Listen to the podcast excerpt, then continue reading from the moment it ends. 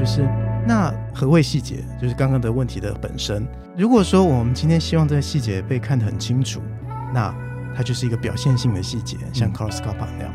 不过呢，在学界或者业界，其实还有一个所谓的看不见的细节。是，如果我们看这个 Sauna，就是妹岛和世他们的建筑物，你会发现很多细节非常干净，对，对非常清。但是它的细节，我以前做过他们的案，所以是他们的细节其实非常的惊人，数量非常的大。他们即便盖一层楼的房子，可以画几百页的图。哇，对，那其实走进去是看不见的。嗯，为什么呢？因为那叫做看不见的细节。台湾建筑，台湾 Architecture Station。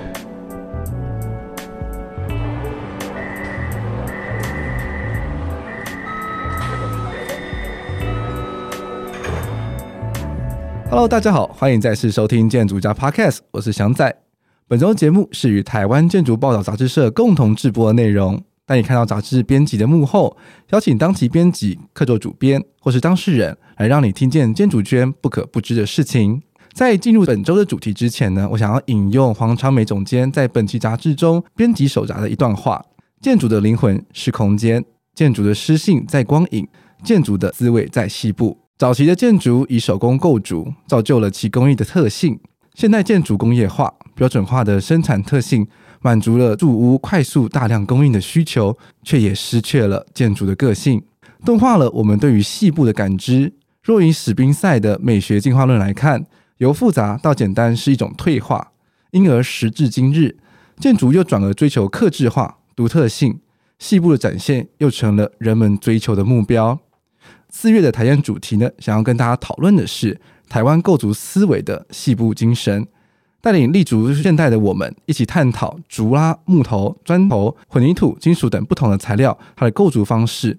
从早期的传统的构筑方式，到今天数位的工具加入之后，我们是如何改变这样子构筑的细部的呈现？而我们今日又该如何去思考建筑细部是如何的被呈现在我们建筑的作品当中？而今天到我们节目中的是本期的客座主编尤一章老师，老师好，哎，你好，那尤老师要要跟大家自我介绍一下？哦，又来到最辛苦的部分了，自我介绍。好，大家简短说一下，呃，我呃，我叫云章，那我现在在大学教书。那比较特别的，应该是大部分在学校教书的人，以现在台湾的建筑教育来讲。他会是一路念书上来，是少部分会有一些呃在外部的工作经验。那我特别的地方应该是从来没想要当老师，所以我花了不少时间在外面工作。是，那就会多多少少影响我在这些事情上面看法。那我曾经是在美国读书工作之后，再去日本念了博士，嗯，最后再回到美国工作。所以回到台湾教书之后，大概会比较明显感觉到，诶。或许学校里面学的东西跟在外面看到事情应该有某种对话关系，是诶，所以这应该是我相对于别的老师关注点略有不同的地方。嗯，这样是。看到本期杂志中对于老师的介绍，其实就有说，就是老师现在是在淡江教书嘛。对，那主要的研究的领域是着重于就是构筑科技与伦理革新，还有一些建筑设计伦理的相关讨论，其实就跟这次的主题还蛮相近的。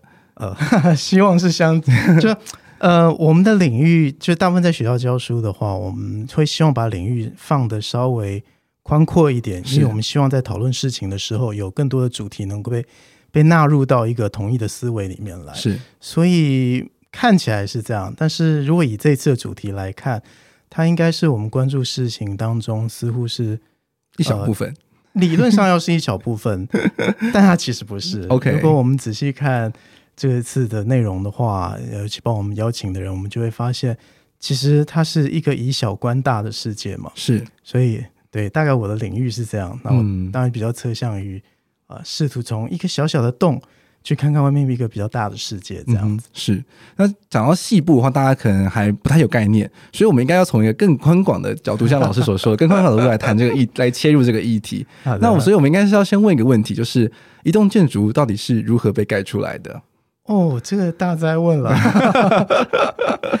嗯，我们让我们应该是用观点来区分好了。也就是说，如果我们用业主的观点跟呃建造者，就是包商的观点跟建筑师的观点显然是不一样的。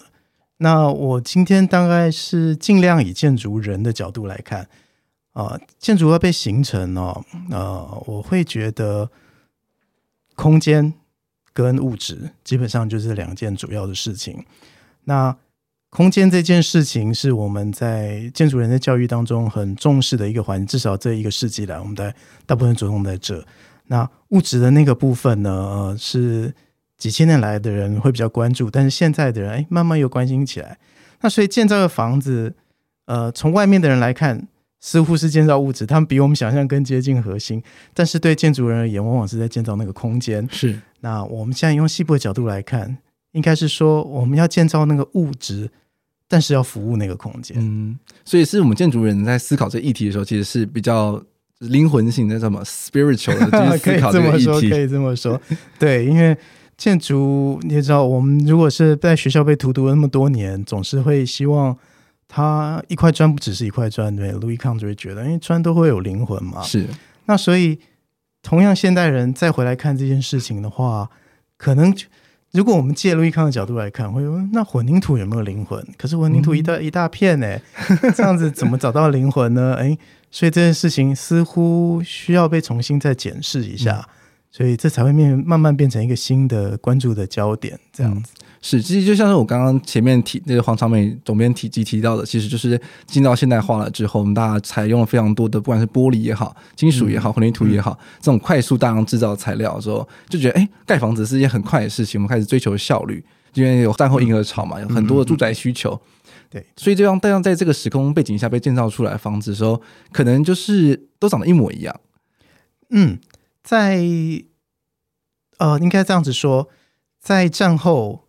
这个一种人口爆炸的状态下的确，这个是非常需要。当然，也是因为工业革命后，哎，这也是一个好方法。嗯、那所以现在我们所就是黄总编所看到提到这件事情，是一个寄存而且必须被面对的问题是没有错。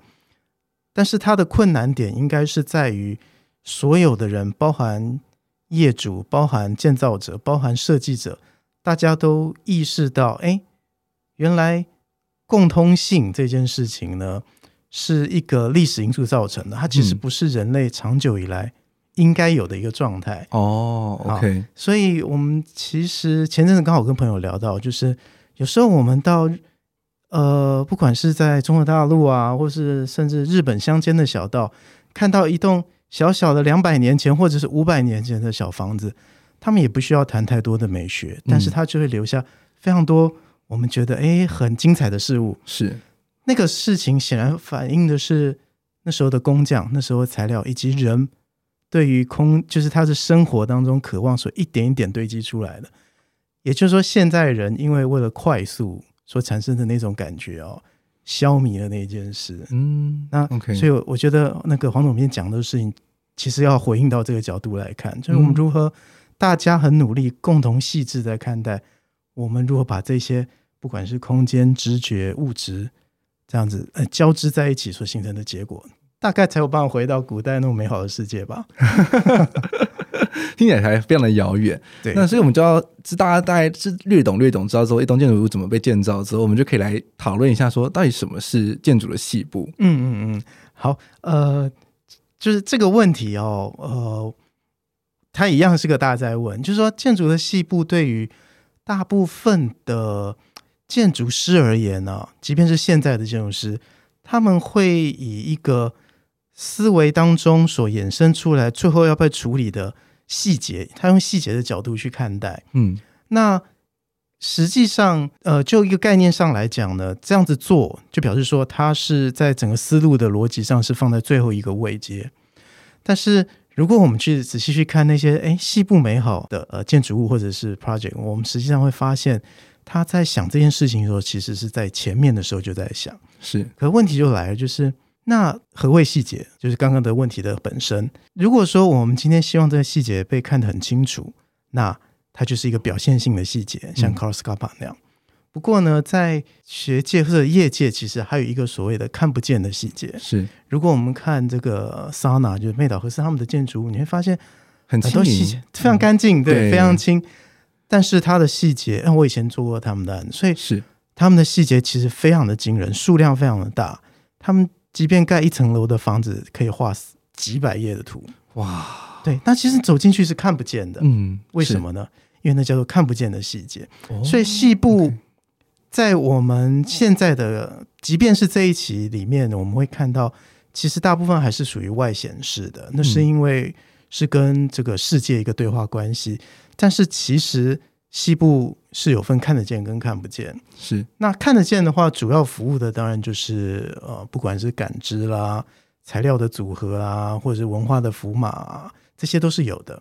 但是看不见的也是有趣的，嗯，比如说我如何把东西藏起来？哦，这个其实很难呢，这是非常难。对对对对，哎，这有有有在工作，大概就知道。对对对对对，藏起来、妥协，或者是说我有竞争性的，不管是材料或者是系统，还有需求，如何在一个呃我们能够接受的状态下被组织起来，其实它是重要的，就像这 iPhone 一样。嗯、哦，OK，对。那所以，呃，如果问我们说细节是什么，那我会把它分成两个大类：看得见的跟看不见的。嗯，所以我们拿瑞士手表的角度来看，就是那种看得见齿轮的，跟实际上看不见，嗯，都是好的作品。OK。嗯，是。讨论到这个问题，其实会让我想到我们在工作上，在职场中，其实就会有类似像这样子的思考，就是我们做很多案子的时候，其实大部分可能都在讨论一些空间，然后讨论一些配置，就是很理性的去把空间都配置出来。但是当开始有一些可能结构技师进来了，他们 MEP 进来了，机电进来了之后呢，就哇，很多管线啊，很多结构啊，可能结构要加粗啊，顿时间就整个空间会变得很杂乱。这时候你就要去开始去思考说，这东西要怎么收，或者是你要怎么去调整他们给你的一些建议，或者他们需要的需求，把这些东西都整理好了之后，你才可能有进一步的空间去讨论说细节是什么东西。对对对，哎，一提一直讲这内容，就表示哎，真的工作经验越来越够了啊，这真的很棒，很棒。我特别喜欢大家这么说的是，那其实妥协这件事情啊，嗯。我们要这样看，就是在设计的当下，其实我们是就我们说以建筑师为本体来看，我们设计的当下当然是多重目的的，嗯，那才会面临到，哎，我们有不经就我们无法预期的事物进来的时候，如何面对它？那我觉得，如果以西部世界的角度来看呢，啊，就像我刚刚说的，如果我是在很前面的时候就决定了我最后它呈现出来，比如说我是要看不见的，我要最 compact 最小的。还是我其实是要显露出来的，这时候用它作为一个主动的原则去驱动后面加进来的事物的时候，它的协调作用跟把它放在最末段去处理的确会不一样。嗯，是。啊，所以呃，像这一期的话，我们前面的找的一些人，其实多多少少等于是说，从不同的角度来看，他们如何在妥协这个事物。嗯，是。那这本杂志他们在这次的呃。收录的文章之中，其实就从两个不同的面向来讨论这件这个细节的这件事情。对对对，一个就是呃那个理论的观点的篇观点篇章，对对，对，对，就是会有几收收录了三四位老师的作的文章去讨论，从不同的面向去讨论什么是细部。那后面的话就是应用篇，那就是收录了七八个作品，然后去。探讨说每个作品是怎么这样子去讨论细部，是面对上不同的材料之后，如何去把这些细部的精神给呈现出来。嗯嗯嗯、那我就有点好奇，是说就是因为听说这次邀请理论片的老师都是有老师邀请的，那为什么会邀请这几位老师们会加入这次的讨论呢？okay, okay. 好，嗯、呃，不管是前面的观点跟后面的应用，我们其实花了不少时间到处去。拜托了，呃，写稿嘛，因为没有多少稿费，所以我们当然是努力的请大家来。嗯、呃，不过在讲这事情的时候，我们应该这样子说：我们去去找这些不同观点或者不同的应用，当然是为了从不同的面向去谈。不过这边也可以讲一个小小的内部的故事啦，是就是说，这个这一期的整个思路哦，其实从西部的作为一个出发点，是一开始。我们大家就诶试图要去谈这件事，但是在谈的过程当中呢，其实不管是观点篇或者是这个应用篇的作者，他们都会不经意的往构筑的层面去想。嗯，OK。那那时候黄总编其实也看了看，想了想，哎，就是那时候中间的阶段，他就在想，哎，会不会做着做着大家就偏掉了这样子？哦、所以那时候曾经在谈说，okay、会不会这一期我们其实做做构筑好了这样？好，那这个就要那时候我也这么觉得啊。那后来做到最后，大家交进来，我再思考了一下。所以后来的主题就变成我们现在看到的这样子，就是台湾建筑和构筑思维的西部精神嘛。嗯，好，那为什么要提这件事情？也就是说，在传统的不管是专业角度或者是学术的角度里面来看，西部是属于构筑的衍生物。嗯，至少我们是这么样。呃，大部分老师是这样在教我们的。对，那以至以至于我们谈细部的时候，大家没有办法把它跟构筑分离开来。嗯。好，那但是从我们原始的角度，其实认为细部它表达出来的是一个具体而为的现象，也就是说，的确构筑会影响这个细部，但是我们的目的其实也会影响。是，举例来讲，如果我今天要盖一个教堂，我这个教堂的目的里面包含了我跟神的关系，但是可能也可能也包含了，因为我可能要用。砖啊，去砌一个哥德式拱，或者我要木头去做一个原住民部落的的这个教堂。那也就是说，如果只从构筑看，我们看到的细部不会引导出来，我们必然要服务那个空间作用。是，所以我们最后的努力目标还是把它拉回到一个精神层面来看。那所以我们在找这些不同的作者的时候呢，我们其实用几个不同的角度，我们从。呃，整体的思维来看，我们比如说我们受西方的影响，我们就找了楚瑞基老师嘛。然后还有台湾现在呃逐渐在兴起的新势力，也就是所谓的数位建筑跟数位制造那部分，当然也是请了重量级的陈真诚老师。那剩下的当然就是尽量找目前还在教育界努力往上跟大家见面的这些呃比较。努力中的这些学者，对这些学者跟专家，那所以我们就把它侧向，有的是比较文化性的，比如说文化性的是指，比如说战后，从战前到战后台湾的这些呃细部的变化，构筑包联动到西部之间的变化，也有是比较呃公共空间、神圣空间的，哦像。呃，公共空间、神圣空间的话是找那个许尚志老师。那刚刚的战前到战后找的是吴南威老师。然后我们还有找谈呃行为场域，就场域当中的行为如何细致的去对应的，我们找了黄一志老师。是，好，大概诸如此类，就是说我们从各种角度去切入。那当然材料类的也会有，比如说木构竹在台湾现在慢慢慢的越来越兴盛，所以我们也找了蔡孟云老师。是，就是。我们把各个学校找了一些这个学校目前关注的比较年轻的老师来看看他们怎么样看待这件事情。嗯、所以观点篇主要是用这个方式来切入的。是啊，应用篇就比较不一样。应用篇的话，因为呃牵涉到事情比较复杂，所以我们在找的时候其实是以材料下去区分，也就是说工种或者是它的整个物质。思维不一样的角度的话，去下去分的。嗯哼，理解。那其中观点篇的部分的话，我自己有一其中一篇还蛮喜欢的，就是楚瑞基老师他的西部的神圣及平凡这边的话，可能就是因为讨论是比较多大师的作品，就是讨论 Carlos Scarpa 或是 Mies van der Rohe 的作品，所以可能大家比较脑中会有印象，或是比较会有基本的资料，可以说哦，对，大家在讨论是什么样的细部，因为他讨论的细部其实是比较。spiritual 的，就是像刚刚讨论的是空间性的材料。那同时也是因为这两位建筑师算是比较早期的建筑师，他们的时空背景可能跟现在算是差距非常的大。对对。那同时他们的出身跟他们的学经历的过程，其实跟现在的建筑师的养成的过程，其实也差异蛮大的。对，所以他们的呈现出来的细部作品，其实会让大家到现在都觉得说持续非常的赞叹。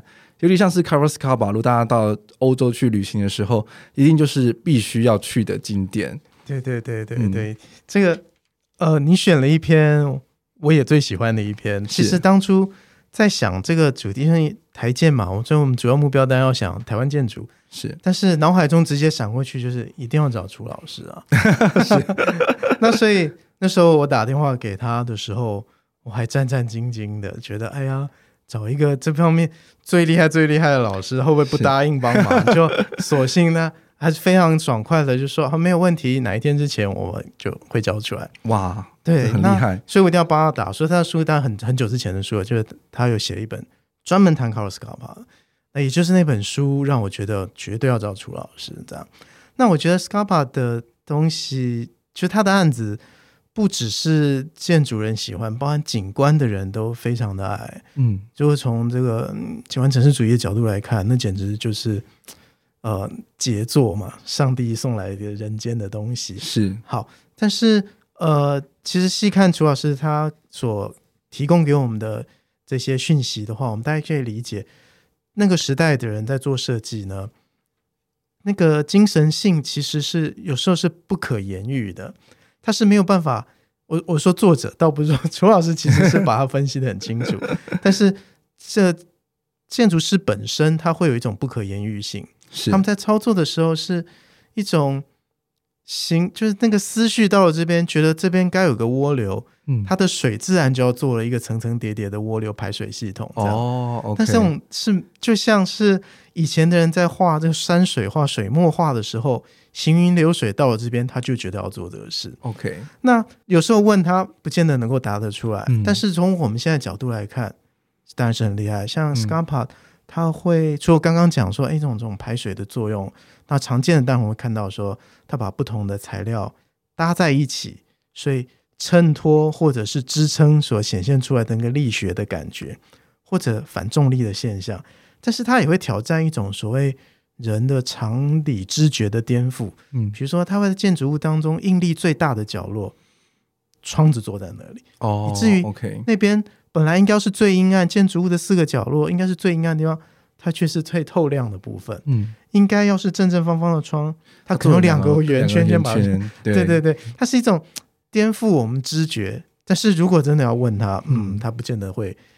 嗯，他就就让你猜，哎，这是我觉得最美好的地方，我我特别喜欢他。是，那我很喜欢朱老师写这一篇，就是他所看到的那一种神圣性，以及人间所对应上去的那些美学观呢、啊。嗯，那当然，他的文中里面也有提到台湾现在对应这样事情的不足。嗯，啊，这是我们当然要继续大家。好好努力的方向 就是了。我觉得他可以讨论到这两位大师，他们其实都有一个共同点，就是他们是非常积极的去面对材料，就是他们是知道说他们自己在用什么材料，他们可以怎么用，所以他们其实都带点一点工匠的成分在，就他们是很积极在参与整个建筑或者是安安装的过程。这跟又就又又反映到我们现在这些在职业之后。我们现真实的状况其实是稍微不太一样的，就是因为现代化整个把整个分工切得很细了之后，其实就是你做设计你就做设计，你做施工你就做施工，只是每个每个人角色被划分开来了，顿时间你的工作其实是没办法，就是知道下个部分他们可能会怎么做，所以有时候我们像是我们自己在做设计的时候，我们我们也会画一些施工图面嘛。但是你画那个施工图片，也只是你想象说它可以这样做，跟实际上营造厂在做的时候之间可能有点落差，所以真的你要，所以就变成说，在台湾，就像刚刚楚瑞基老师在这篇文章中讨论到的，台湾在做细部的时候，其实这中间就会有一个这么大的断层，让台湾的细部开始慢慢的无法被很有效的给彰显出来。对，呃，我我很高兴我们讨论到这个点上面来哦，就我把这个这个讨论把它分成两个角度来看，就是全世界。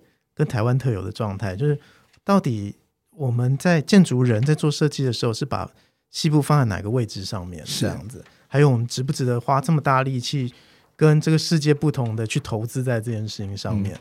好、嗯，还包括刚刚的讨论还讲到说，哎，工匠思维跟建筑师思维其实略有不同。是，所以我把它整并在一起来说好了。也就是说，我认为在过去的时代呢，建筑师会尽量的去做。他会做的那件事，也就是说，比如说科比一的时代，他受他早年老师的影响，所以他在混凝土上面，他的确就很专注。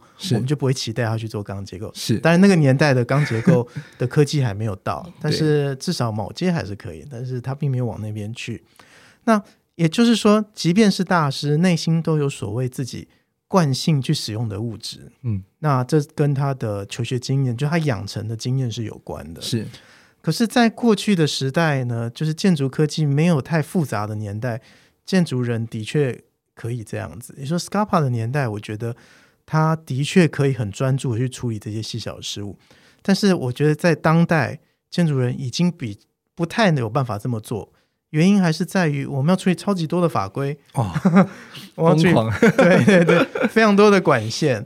那还有一单有一个重要的思维，就是呃，我刚刚所讲的看不见的细部，也就是说，是我们如果现在喜欢用 iPhone，我们就会觉得，事实上建筑当中有很多重要的事情应该被建筑师统整起来。是。那所以从这思维来看，如果我认我觉得这件事很重要，我就会。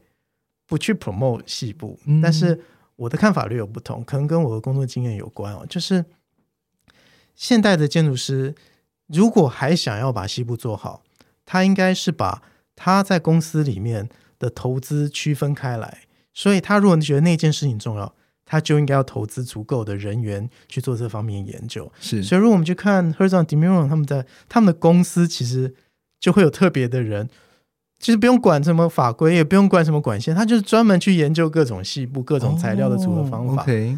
那我觉得这里面特别有趣的地方是需要跟大家分享的，就是他们的思维里面会认为这个东西做出来，即便我这个案子用不到，我总有案子会用到。OK，所以他会把它放在他们的资料库里，等到下一个案子来的时候，我就把它取出来，因为我觉得哎可以 match 上去。嗯、这时候他们的西部就可以做的，至少他的材他的这个材料运用。就会比别的公司来的更丰富，是。那所以这就牵涉到投资。那刚刚有聊到，那台湾到底行不行哦？我觉得要这样看，就是台湾的想法应该是在于业主，嗯，他觉得需不需要投资这个东西？是。那呃，台湾的建筑人都要努力的去告诉业主投资了之后的好处。嗯，那所以我觉得有两种角度，一种是，哎，我。一般业主不懂，我们觉得，哎，这个东西看起来更精致。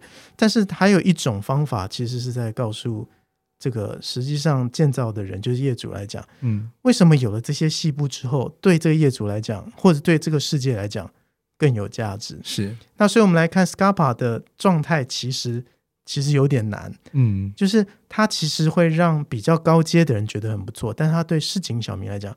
可能没有产生直接作用，太遥远了，对对对。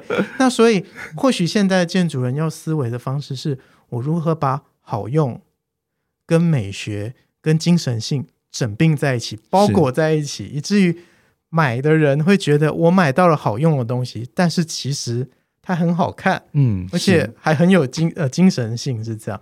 那所以，我觉得以台湾的状态来讲，是投资问题。比如说，事务所没办法像。其他国家事务所其实会囤一些重兵，嗯，在做这个材料系统细部的这个投资上面。那当然还要有足够的人去说服业主这件这件事情是这样，那这样我觉得台湾会很有机会。而且台湾目前很多的，如果看我们这次应用片，会看到很多的公司跟呃建就是。包商啊，承包商，其实他们有非常努力在做这些事情，他们只是在等待机会。他们其实螺丝都已经 都已经铁锤都拿好，在等着我们努力呢。嗯，是。嗯嗯、那我其实有点想进一步讨论的是说，就是因为其实我们很多的听众其实都在事务所工作，大家其实也都会面临到说公家案一个很很嗯很糟的状况了。其实就直接说很糟的状况就好了，就是。其实业主的的时间是抓的非常的紧的，对。只是我像是我就有听到我朋友他们在做幼儿园的案子，他们从得标那天起到基本设计交进去，他们走三个月的时间。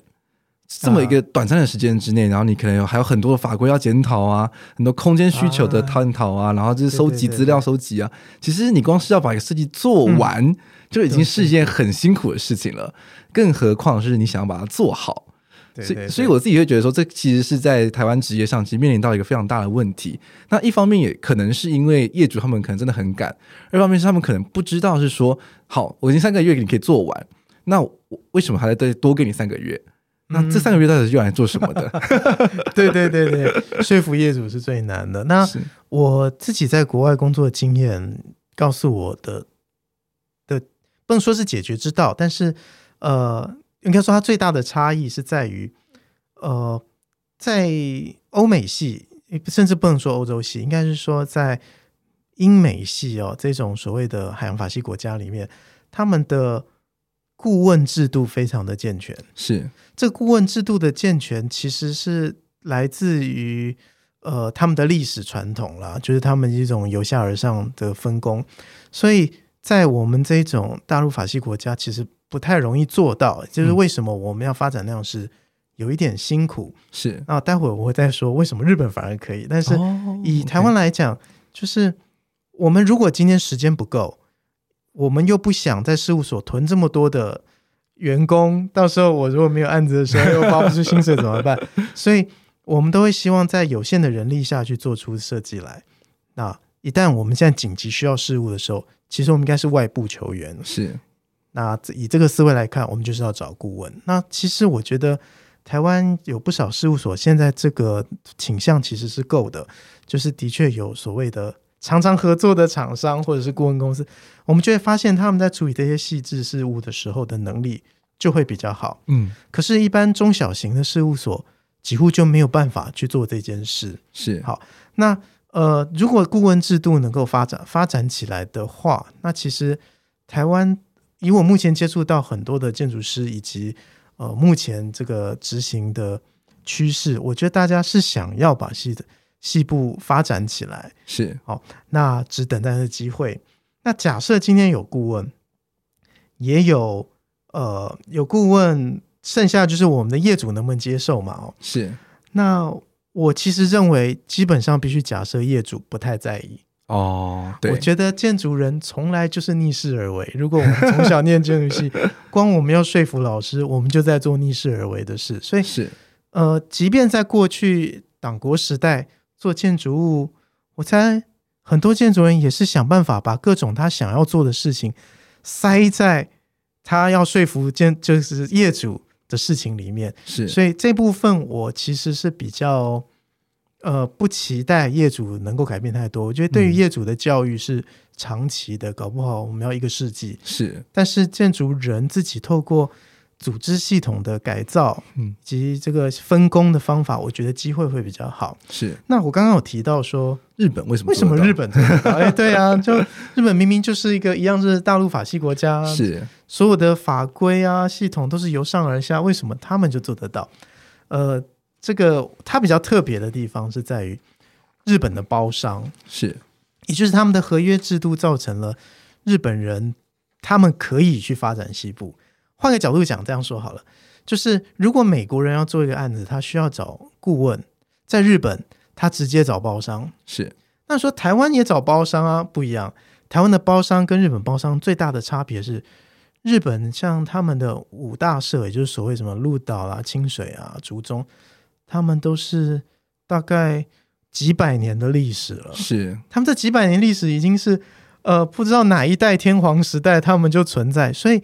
他们一直都走在建筑师的前面，这是一个原因，就是他们本身养囤了足够的重兵去发展快速对应的设计方法。是第二个重要事情是他们的合约制度也不太一样，他们的合约会是一个一口价，就是我跟这建筑师谈好，我要做这个 project，那我给你一个很贵的价钱，但是在这个很贵的价钱，我们谈妥了之后。任何你要做的事情都可以塞进来哦，哇所以他的服务非常好，嗯，就是在谈合约的过程可能很痛苦，是他跟你算的斤斤计较，但是一旦谈好了，他们日本这种就是传统工匠的精神就会浮现，是，所以那个过程里面，这至少这是我的认知了，建筑师其实有任何的问题都有办法让这个工匠介入去改善它，所以它是一个特例，那所以如果有些。呃，对于建筑感兴趣的朋友，他会好奇为什么日本房子做起来特别精致？其实那是因为这个这个岛国从来没有其他人打进去过，所以他们的这些工匠传承非常的好，是是这个样子哦。哦那所以台湾其实没有那个，就是我们的包商大概很难有几百年历史，所以他们大概没有办法提供这样的服务。是那所以我觉得还是要回归到在调整中，还是应该要回归到。建筑师自己得想办法去发展这样的组织系统，是不管是内部或者外部的组织系统，嗯，大家一起来攻克这个问题，我觉得机会会比较好。是因为上次我有些朋友他们在国外职业，他们其实他们就有提到一点是跟台湾我觉得好非常多的地方，就是他们的材料，他们包商的材料资料库是非常足够的，就是他们。各种的，不管是木头的接法，或者是木头怎么接钢构的接法，嗯嗯嗯，他们那个整个 database 是非常非常大量的。对对对，而且只要你跟他合作的话，他们就是都会给你让你用，所以你其实是有很多的资料，很多的模型，所以你是知道你可以建筑师可以很快速的去拿到这些资料，就是说哦，知道说怎么样的去把这些材料给处理的比较细致。但相对起来，在台湾的时候，就是好像。大家比较藏私一点点，就是每个人都收了自己的，就是这是我的，算是我的，我的感觉到，对，这是我的藏宝，这是我的特殊技能。对，你要跟我合作，我才跟你透露一点点这样子感觉。对，因为台湾就有一个缺点特别不好，就是嗯，我们会。包含业主也一样，他觉得哎，找建筑师来做设计，前期不用付钱的哦，对不对？对，那所以建筑师也会一样啊。哎，我找包商来谈东西，不要给钱的啊。不过这是开玩笑讲，就是说，呃，的确，国内外对于呃 know how 这件事情呢，的确会不太一样。嗯，那我觉得还是要回归人的本性，人的天性就会觉得这东西如果有价值，他就应该要待价而沽。是，那所以就会回应到刚。主持人前面所聊到的事情，就是到底我们有没有足够的时间跟资源去做这件事？我觉得那还是核心。是像在国外做 markup 的机会就非常的大。嗯，你做任何东西我都要 markup，在台湾除非特别奇怪的事，不然都不用照 markup。反正法规上是怎么样，我就照着就做了。是。那当然，这不这个在改变。我其实已经这几年看到越来越多的 markup，我觉得它是非常好的，非常好。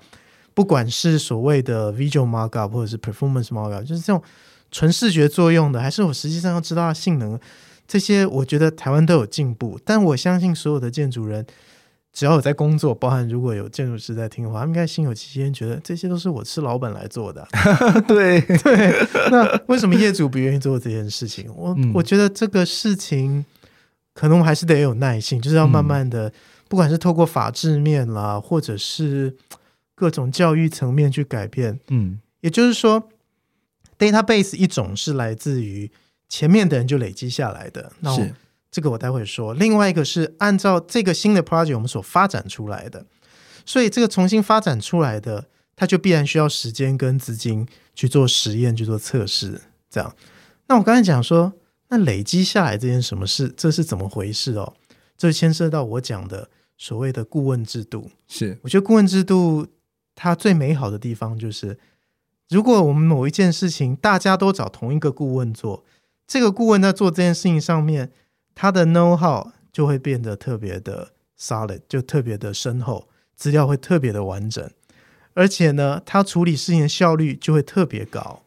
是，如果我们这制度真的建立起来，大家都说，哎，我们如果今天要砌砖，假设我都要砌砖，我都找大概就是那么几个顾问，那其实下次再找这个顾问的时候，他能够给出来的 detail 的速度以及它的成本就不会那么不好了。嗯，那我觉得这个是一个我们之所以就是刚刚主任讲到说，哎，我们的 database 为什么要取得？其实因为我们的 database 本身是分散的，嗯，它并没有真的能够掌握在呃比较固定可以来帮助我们的系统里面去。是，那这个我们其实要努力。那在台湾来讲，有时候甚至会。接洽到学校去，然后我会去专，我找学校老师。哎呀，就是他那个渠道，其实目前来讲还不够完善，是是这个样子。但近年来，其实也慢慢陆陆续续看到很多新的作品，其实砌布上面处理就慢慢的有比较不一样了。像是砖头，大家可能以为都是一定要一块一块的砌嘛，那在那个。台诶，台南高诶，不是高雄的，他就是有一个作品，他的他的他就是把他的砖头是中间是去锁那个钢筋，让它变成是一种中空的状态。其实就是开始每次才不能就是细部开始讨论了之后，其实每个材料它有更多的可能性，那整个呈现出来的建筑作品就更有的细节，然后更让人觉得赏心悦目。对对对，就是像这一期我们找了那个年景成老师，他。他的故事就特别有趣，我特别喜欢跟大家分享这件事。就是他其实不是建筑人，嗯，他是，哦、嗯，他是一个参加了全世界砌砖比赛的世界冠军。哦，他这个世界冠军，他那次还因为为了要这这一期的这个内容，特别我们就还碰了面聊了一会儿，然后他还介绍了他的这些经历。哦，他我才知道原来一个人一生只能参加一次比赛。哦，所以你这次去参加没有拿奖，或者没有拿第一，这辈子就没机会了。哦。所以他能够拿到这个很厉害，是。更特别厉害的是，他因为很会做这个，他还去学校里面去科大里面教，所以呢，他的学生被他教了也好几个拿到了这个世界气砖冠军，这样。那又特别有趣的事情是，他还把这个。这些人组织在一起，所以我们就成为一个厉害、能够处理特别的这气砖功法的一个团队。是，从那一刻起，台湾的气砖就变得不一样了。所以，我们现在如果这一期所看到只是他的案例当中一小部分，其实我们应用篇看到这些人，他们就这些专家们所提供的案子都是他们手上的一小部分，我们可以理解。但是就已经觉得哎很有趣啊。那为什么他能够这样？也就是因为他几乎。就是特别的事情，他已经训练出足够的人去做这件事。是，那我们从刚刚一路讨论下来就可以理解，就是首先我们要做某一件事情，一定要先让它变得呃不再那么困难，有足够的市场，而且那个 know how 变成是有一个 routine 的，可以不断的呃巡回变增强，然后累积那个知识。是，所以在年景成老师身上，我们就会看到这样子的作用。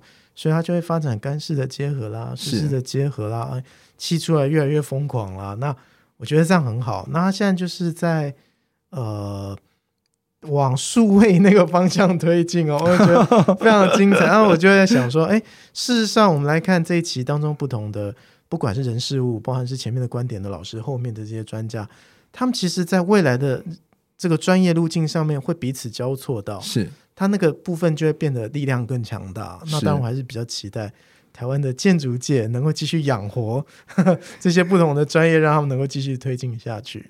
是。那既然要让建筑界在未来有这样的可能性的话，其实育苗就是很重要的嘛。对对。所以我有点好奇，就老师在学校里面教课的时候，是如何跟学生讨论就是建筑系部这个部分？OK OK，好。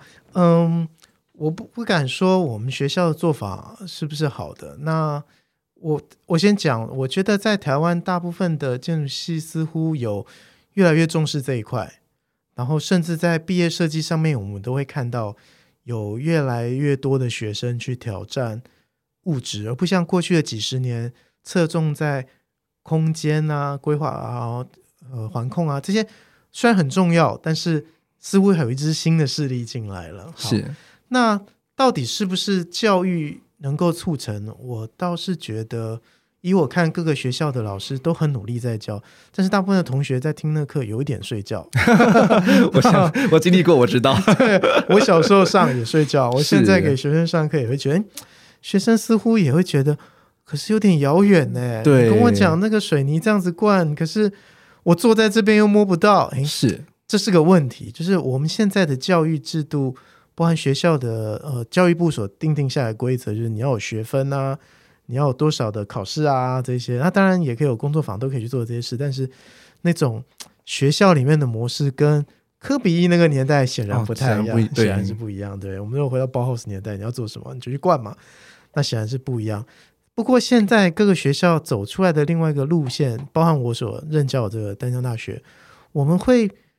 比较试图在设计课上面去引发他们的兴趣，是因为既然设计课是所有建筑系的很重要的一环，那就不妨在高年级的时候，在课程里面设计一些题目，或者说有特别的组，让他们是可以去尝试这些事情。是啊，那目前来看，各个学校有的会侧重在。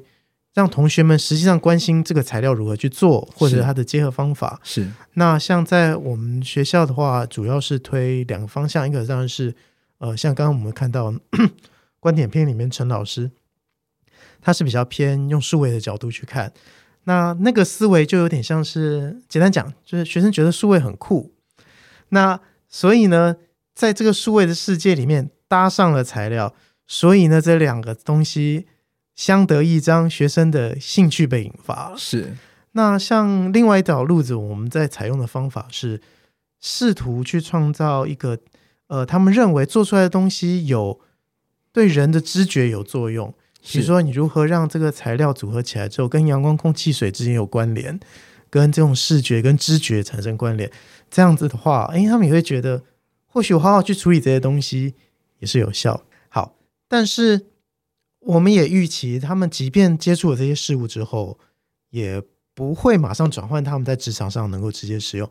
我们只是像主持人说的，我们就是育一个苗，放个种子，到了工作去，他们持续感兴趣。或许有一天他们走出去，就觉得他可以做这件事情。嗯，是，其实是综合今天讨论的时候，我其实就还蛮认同，就是赖明珍老师他在他四十六页的这个文章说，迈向一个细部衍生的时代的讨论，他其实就有提到一点，就是说我们应该要重新的去把设计、制造、安装这三个部分重新的去纳到我们的一个建筑人的培养的整个系统里面去，就是我们就变成说我们太习惯去只做设计了。但是其实设计是，就是那栋建筑物是如何被建造出来。就是回到我们刚刚第一个话题，一栋建筑物是如何被建造出来的时候，其实我们不能说我们百分之百的有概念。我们会设计没有错，但是如何被建造出来的时候，顿时间哎，好像会做又不会做这样子。这是一路上都是慢慢的累积出来的。所以我是觉得说，就是如果我们有这样的机会，在未来教育里面把这三个部分真的就是开始安装回来之后。说不定就是整个在细部的呈现上会有一些不一样的改变。那我们也期待是说，在台湾也会有更多呃地域性的一些构造的细部去被研发出来，然后去用本土的材料、一些特殊的运用方法被呈现出来。像是我们上个月台建的主题在讨论足够，那它其实台湾。呃，台湾竹会他们在今年就有一些活动，其实就是培养不管是建筑设计人，或者是说就是学生，他们去研究一些竹子的工艺，那它有什么样的机会被用在建筑物的呈现上面？那我相信这些都是都是培育种子啦，就让一点点一点点这样子的育苗的效果，让更多人去注重在建筑细部在未来有什么样的可能性。嗯，那个讲到主啊，就是这一期的遗憾，呃，就是呃，我们其实本来有约有那个约好跟老师来参加一下，因为我们跟我们不同角度，我其实有一个领域是属于地域主义，就是，是呃，比如说我们现在如果看魏延吴的案子，他其实非常侧重地域主义，就是如果我们不要再看到符号，我们如何为这个地方找到一个我看了。我能够分辨出它，它跟其他地方最大的不同。所以地域主义如果去掉符号，好像是材料。那所以那时候会觉得，哎，找甘老师来谈这个非常重要。不过因为这个前就是三月号的时候，他已经精锐尽出了，我觉得这样再欺负他不好意思啊。那所以呃，就有一点点小遗憾。不然他可以把这个地域主义这部分再谈回来。那。呃，就是接续到刚刚呃主持人所讲讲到这个赖明正赖老师，他在谈这件事情，就是一个很好的例子。就是换句话说，我们如果今天把竹子拿来挂在建筑物上面，我可以当然只看到竹子。但是如果我们用甘老师或者是隈研吾的角度来看，这个竹子还代表了，比如说台湾，搞不好它代表的是台湾的南投。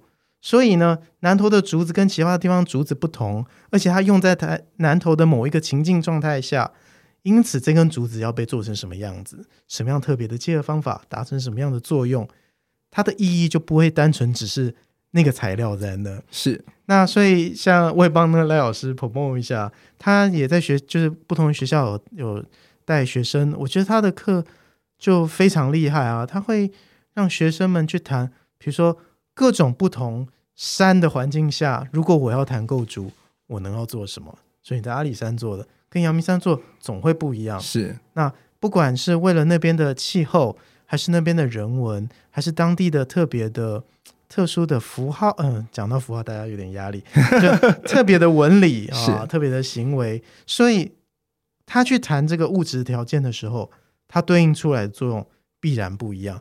这样子的教育以及思维，其实对台湾。去寻求自我，我觉得还蛮重要的。如果台湾人一直问自己什么叫做台湾的建筑，那这件事情其实是可以好好想一想。嗯，是。那总结这一集呢，其实我觉得就留一个问题给大给听众们思考。我觉得大家可以思考看看，就是什么是 building，什么是 architecture。Building 的话，我们会说啊，这是建筑物嘛，就大家在路上看到的都是建筑物。但是我们是建筑人，我们都会说我们自己设计出来是一个 architecture。那建筑物跟 architecture 中间又有什么？是什么是一个关键的差异，让一栋建一栋 building 变成 architecture？